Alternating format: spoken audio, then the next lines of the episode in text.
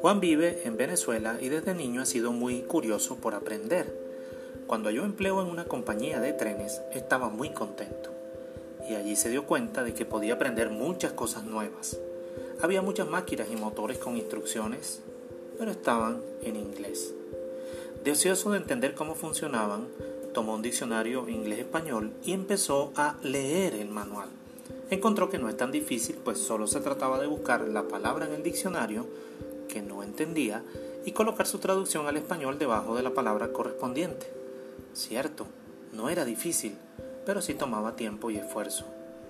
Comenzó con un manual, luego con otro, y así Juan pudo aprender cómo funcionaban las máquinas en su trabajo.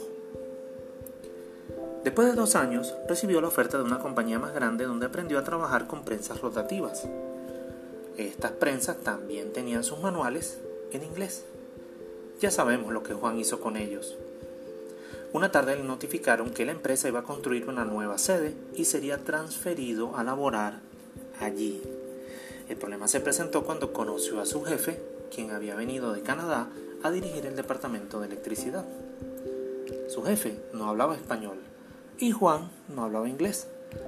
Allí Juan entendió que para conversar no se podía tener un diccionario donde buscar cada palabra para entender a su jefe.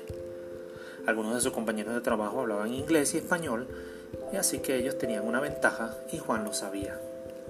Era momento de dar otro paso en su meta de aprender inglés. Tenía que aprender frases sencillas que permitieran comunicarse a diario con su jefe y realizar sus tareas. Al poco tiempo, vio que tampoco esto era tan difícil. Juan pensó que algunos de sus compañeros bilingües le enseñarían un poco, pero eso no sucedió así que entendió que debía aprender por sí mismo. Juan vio que su jefe no hablaba mucho y entendió que no necesitaría muchas palabras para comunicarse con él. Aprendió a decir buenos días y buenas tardes en inglés, a decir no hay problema, a dar las gracias. Aprendió a pedir los materiales que necesitaba en su trabajo, como cables, tuberías y conexiones. Todo en inglés. Pero con eso no bastaba, había dado otro paso en su aprendizaje del inglés, pero aún debía aprender más. A medida que la obra fue avanzando, el trabajo se hizo más complejo y llegó un nuevo supervisor que era norteamericano y tampoco sabía español. La diferencia es que este sí hablaba muchísimo y Juan se hallaba totalmente confundido. Pero su nuevo jefe era paciente y lo fue ayudando poco a poco a entender con mímicas y ayudas visuales lo que quería decirle. Juan se esforzó por memorizar palabras y frases que ayudaran en la comunicación. Así aprendió que cuando un trabajo es fácil, se dice que es piece cake o pan comido. Su nuevo jefe era genial. Llegó el día de poner en marcha una planta de tratamiento de agua en el complejo y vendrían tres ingenieros a arrancarla. Y sí, acertaron, vendrían de los Estados Unidos. Ellos necesitaban tener a alguien que tuviera conocimientos técnicos y que no tuviera miedo al inglés. Escogieron a Juan. Esta vez le dijeron a Juan que debía estudiar los manuales y planos de la planta de agua con dos meses de anticipación. El manual era un libro enorme que le hizo recordar a Juan el Don Quijote de la Mancha.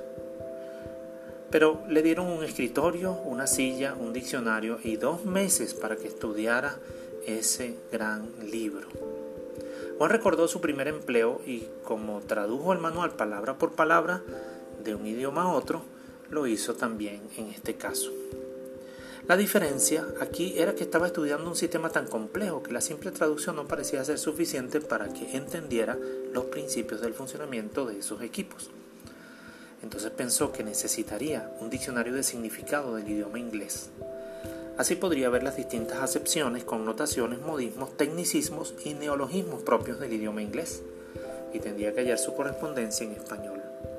Le tomó ocho horas diarias de lunes a viernes por dos meses traducir y entender el funcionamiento de una planta que aún no había sido arrancada. Esta vez no fue fácil ni asunto de mediodía, pero lo hizo.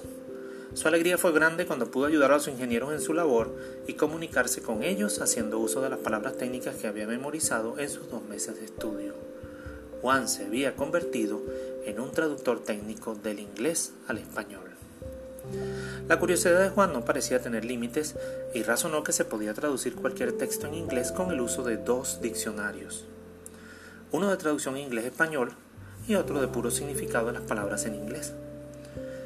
Pero su curiosidad no se limitaba a manuales técnicos. Él quería leer libros de historias, naturaleza, personajes y la mayor parte de esos contenidos se hallaban en inglés.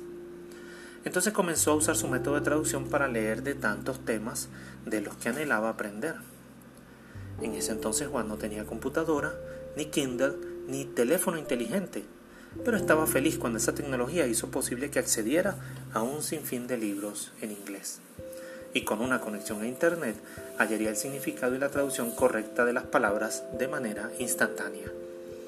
Juan ahora lee en su Kindle, computadora o smartphone y por lo general no necesita el diccionario o el traductor, no más que para unas 10 o 15 palabras en un libro de 200 páginas o más.